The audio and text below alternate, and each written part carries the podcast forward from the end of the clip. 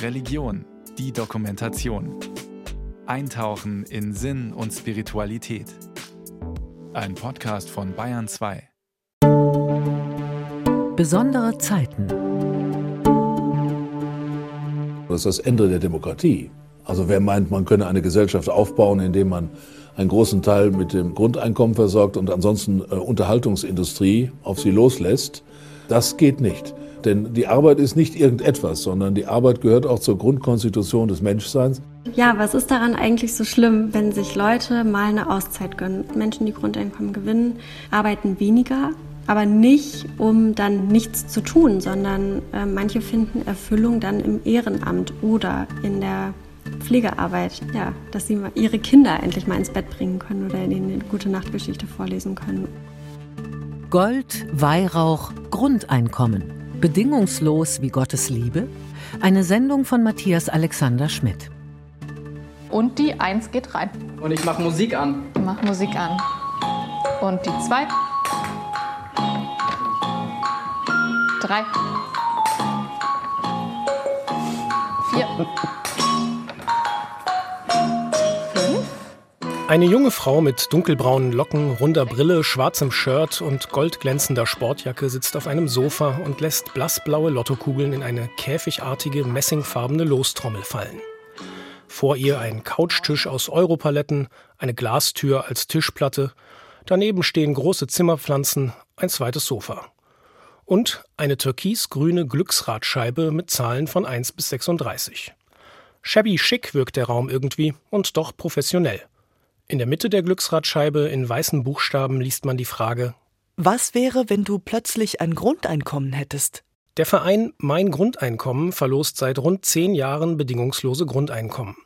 Ein Jahr lang 1000 Euro pro Monat, steuerfrei. Die Teilnahme an der Verlosung ist kostenlos. Es genügt, sich im Internet dafür anzumelden. Finanziert wird das Ganze durch Crowdfunding, Schwarmfinanzierung.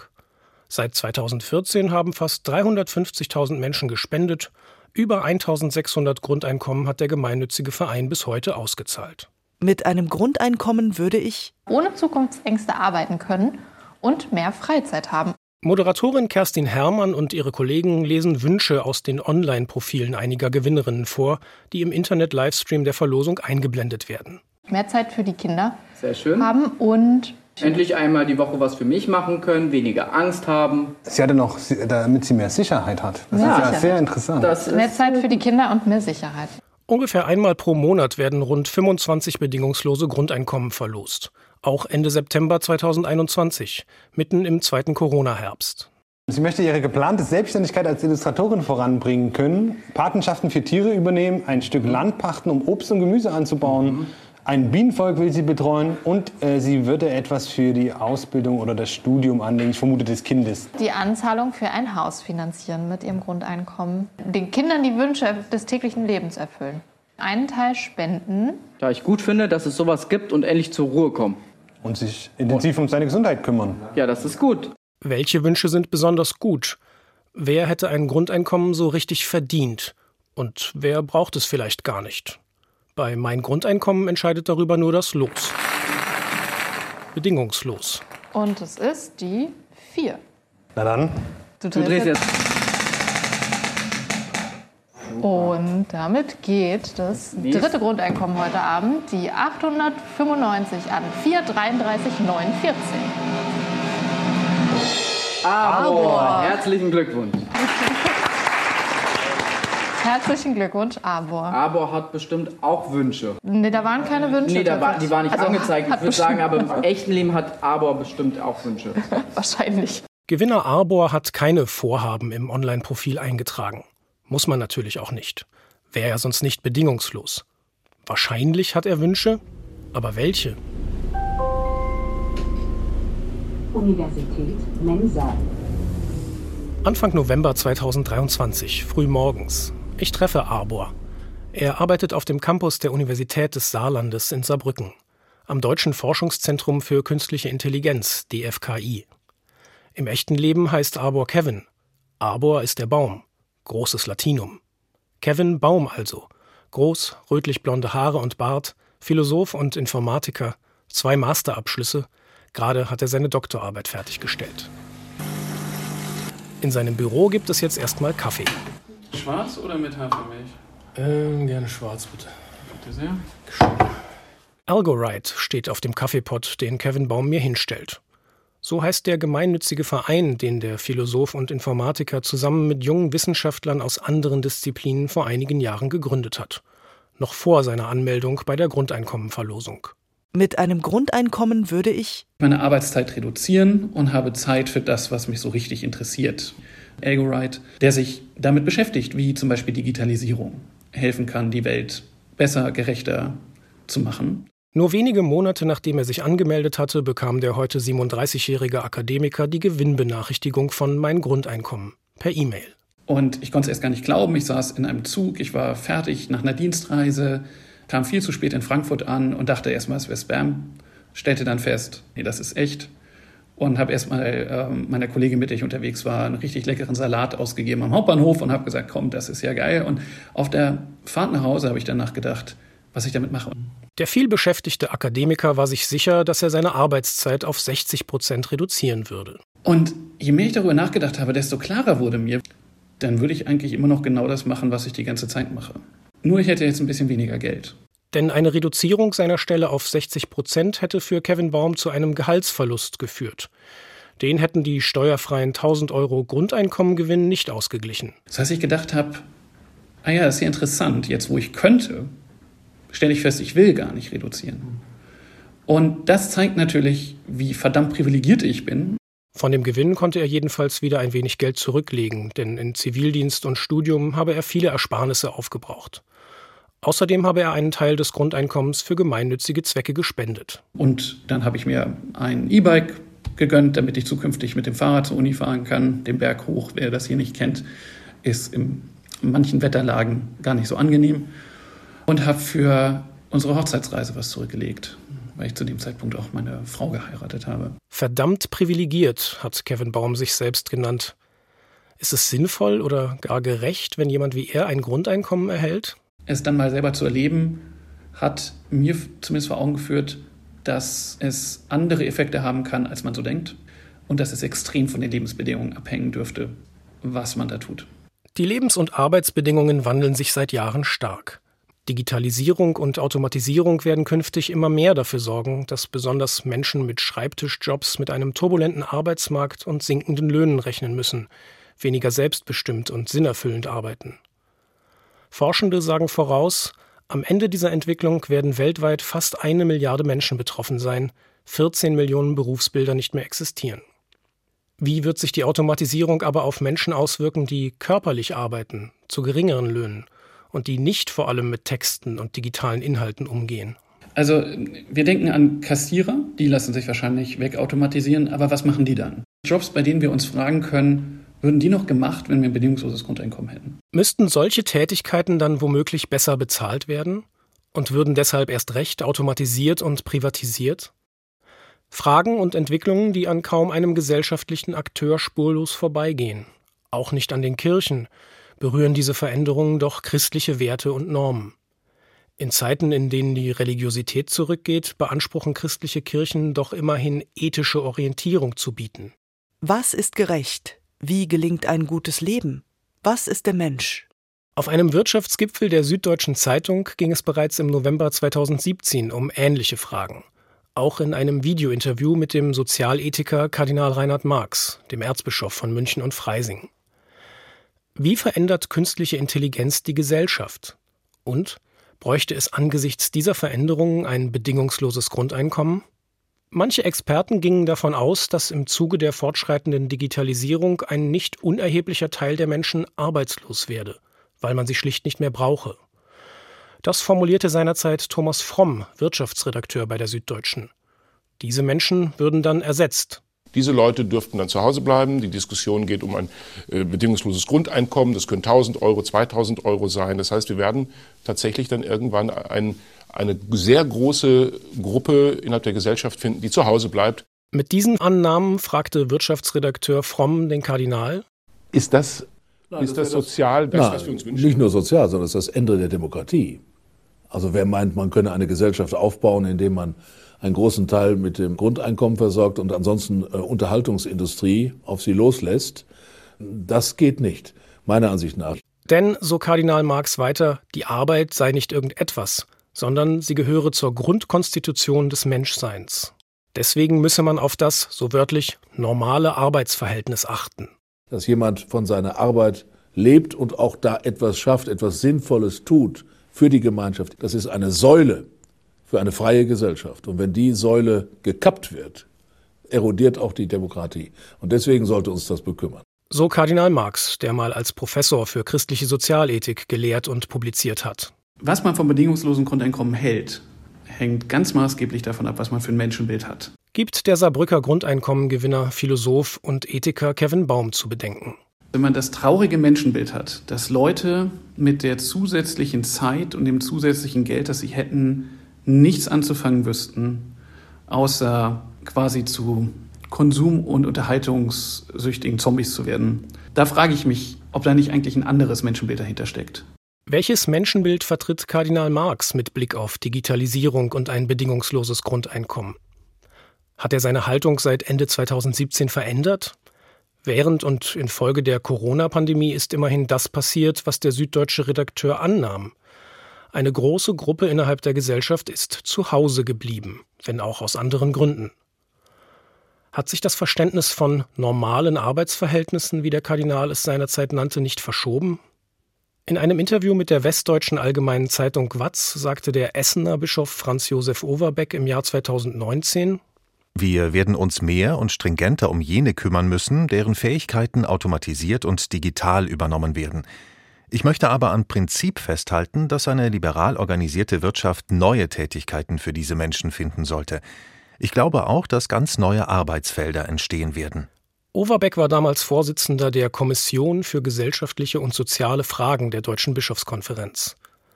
Gerne hätte ich für diese Sendung mit Kardinal Marx und Bischof Overbeck oder dessen Nachfolger im Amt des Sozialbischofs Heiner Wilmer gesprochen. Leider sagten ihre Büros und Pressestellen meine Anfragen ab auch mein Angebot, alternativ schriftlich auf Fragen zu antworten. Im Watz-Interview 2019 sagte Bischof Overbeck, von einem Grundeinkommen für alle distanzieren wir uns als Kirche bewusst, weil wir die Prinzipien der sozialen Marktwirtschaft aufrechterhalten wollen. Er bekennt sich ausdrücklich zu den Prinzipien der sozialen Marktwirtschaft. Mich hätte es mehr gefreut, wenn er gesagt hätte, ich bekenne mich ausdrücklich zu den Prinzipien der katholischen Soziallehre. Sagt Markus Schlagnitweit, der Priester und Sozialwissenschaftler ist Direktor der Katholischen Sozialakademie Österreichs in Wien. Im genannten Interview hat sich Bischof Overbeck nicht ausdrücklich zur katholischen Soziallehre bekannt. Markus Schlagnitweit ist überzeugt, die Prinzipien der katholischen Soziallehre sprechen für ein bedingungsloses Grundeinkommen. KritikerInnen sagen, ein Grundeinkommen widerspreche der christlichen Sozialethik, etwa dem Prinzip der Subsidiarität. Die erste Verantwortung für das eigene Leben liege bei jedem und jeder selbst. Der Staat solle nur in Notsituationen helfen. Ein Grundeinkommen nimmt dem Menschen überhaupt nichts von seiner Eigenverantwortung weg. Ein Grundeinkommen erhöht die Eigenverantwortung eines Menschen in einem enormen Maß. Und ich glaube sogar, dass viele Menschen uneingestanden gegen ein Grundeinkommen sich aussprechen, weil sie spüren, wenn ich so recht und schlecht von meiner Lohnarbeit lebe, dann lebe ich zwar irgendwie davon, und am Ende meines Lebens habe ich dann vielleicht sogar noch die Möglichkeit zu sagen, ja, eigentlich wollte ich mit meinem Leben immer etwas anderes anfangen, aber ich hatte ja nie die Chance dazu. Diese Ausrede, mein Schlagnitweit, wäre mit einem Grundeinkommen nicht mehr möglich. Denn es stelle Menschen vor die Frage, meine Existenz ist gesichert, was will ich denn mit meinem Leben jetzt Sinnvolles machen. Und sinnvoll heißt in dem Fall auch im Sinne der christlichen Arbeitsmoral etwas, was auch für andere Menschen Sinn ergibt und ihnen selber zum Leben hilft. Papst Franziskus hat sich in der Covid-Zeit mehrfach zum bedingungslosen Grundeinkommen geäußert. Bereits Ende 2020 hatte der Papst in seinem Buch Wage zu träumen unter anderem ausdrücklich Menschen erwähnt, die zu Hause bleiben und dabei Care-Arbeit leisten. Wir müssen die Vorstellung überwinden, dass die Arbeit der Betreuerin oder des Betreuers von Angehörigen oder die einer Vollzeitmutter oder eines Freiwilligen in einem sozialen Projekt keine Arbeit ist, weil für diese Tätigkeiten kein Lohn bezahlt wird. Die Anerkennung des Wertes der Arbeit von Nichterwerbstätigen für die Gesellschaft ist ein wesentlicher Bestandteil unseres Umdenkens in der Post-Covid-Welt. Weltweit werden mindestens zwei Drittel aller gesellschaftlich notwendigen bzw. sinnvollen Arbeiten unbezahlt erbracht, weitgehend von Frauen. Darüber gebe es weithin anerkannte Studien, so Sozialethiker Markus Schlagnitweit. Die Marktwirtschaft eigne sich viele Leistungen an, ohne dafür zu bezahlen. Eltern, die zu Hause ihre eigenen Kinder betreuen und erziehen, Menschen, die sich um ihre pflegebedürftigen Eltern kümmern oder sich zivilgesellschaftlich engagieren. Darum dreht sich auch eine Diskussion beim offenen Treff für ein bedingungsloses Grundeinkommen Saar, einer regionalen Gruppe, die sich für ein bedingungsloses Grundeinkommen, kurz BGE, einsetzt. Mitte September bei sommerlichen Temperaturen auf der Terrasse des Restaurants Zapata in Saarbrücken. Bei kalten Getränken und spanischen Tapas geht es um Menschen, die sich um andere Menschen kümmern. Nur, wir sprechen über Kapitalismus beziehungsweise über neoliberalen Kapitalismus, der besonders unmenschlich ist, weil es ihm überhaupt nicht um Menschen geht.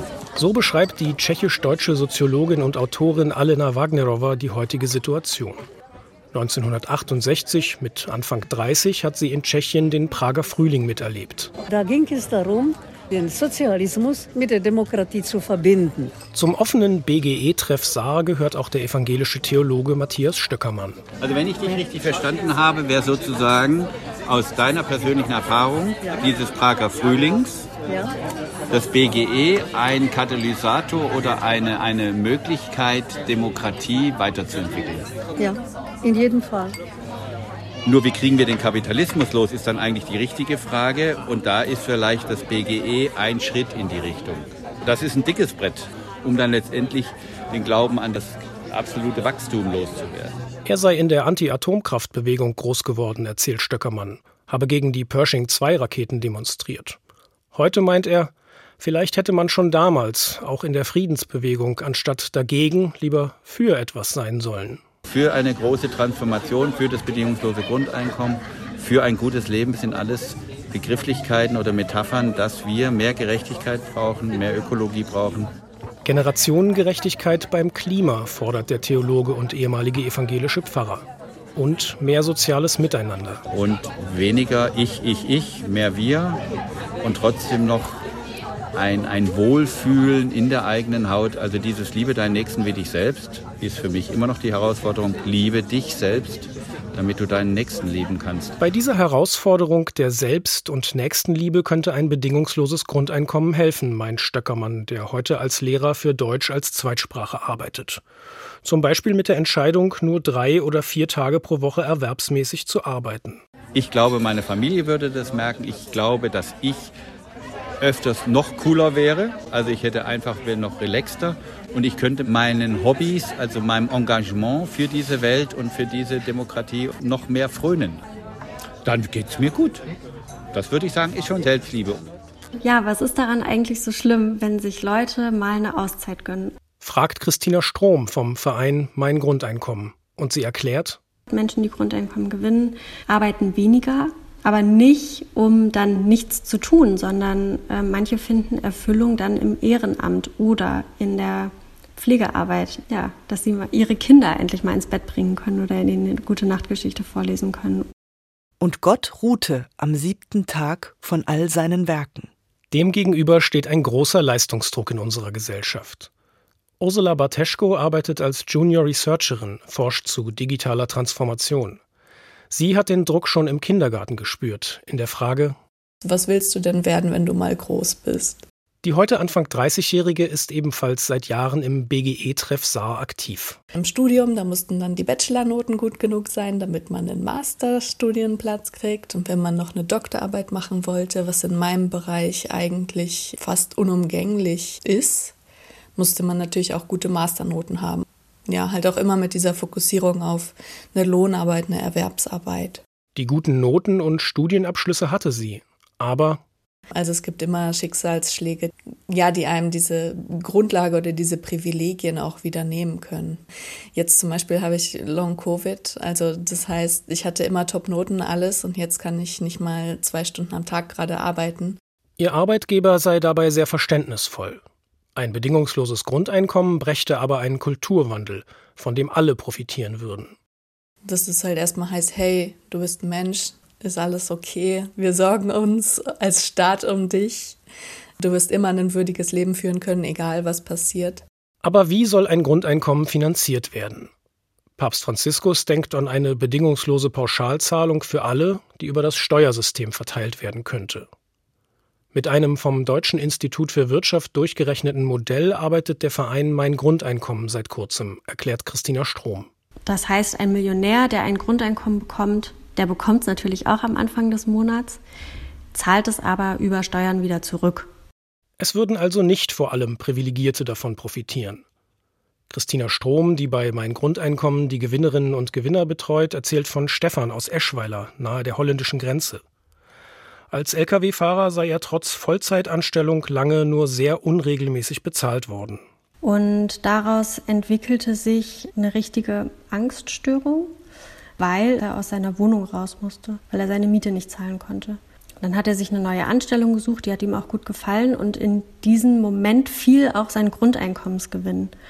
Das hat er mir häufig erzählt, dass das eine positive Bekräftigung war, diesen Lebenswandel auch wirklich zu begehen. Also als Lkw-Fahrer aufzuhören und sich für einen geregelten Job in einer Bäckerei zu entscheiden und dann zusätzlich das Grundeinkommen zu haben, um gegen diese Existenzangst zu wirken. Stefans Geschichte sei nicht das einzige Beispiel.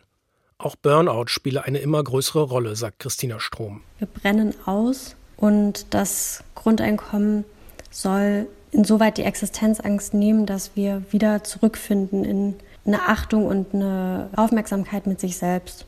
Aber gibt es dafür nicht die sozialen Sicherungssysteme? Aus Sicht des altkatholischen Theologen und Sozialethikers Franz Seckbers war die Einführung von Hartz IV mit der Pflicht, unter Sanktionsandrohung praktisch jede Arbeit anzunehmen, ein großer Bruch in der deutschen Sozialverfassung. Es gibt das Recht eines Menschen auf eine würdige Existenz, auf ein Leben in sozialer Sicherheit. Ein radikal oder utopisch gedachtes Grundeinkommen bräuchte es dafür nicht unbedingt.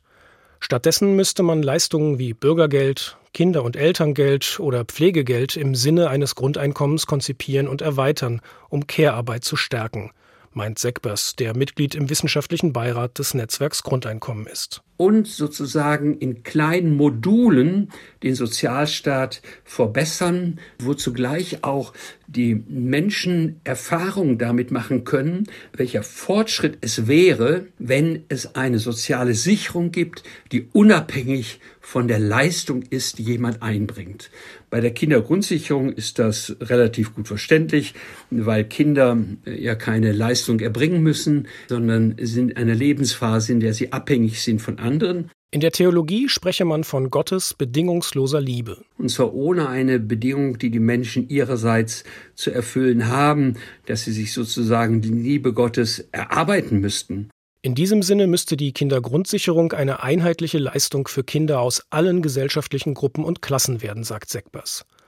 Außerdem schlägt er vor, das Bürgergeld weiterzuentwickeln und zu verbessern und ein dem Elterngeld nachgebildetes und weiterentwickeltes Geld für Pflegende einzuführen. Das ist eigentlich die Grundthese der jesuanischen Botschaft.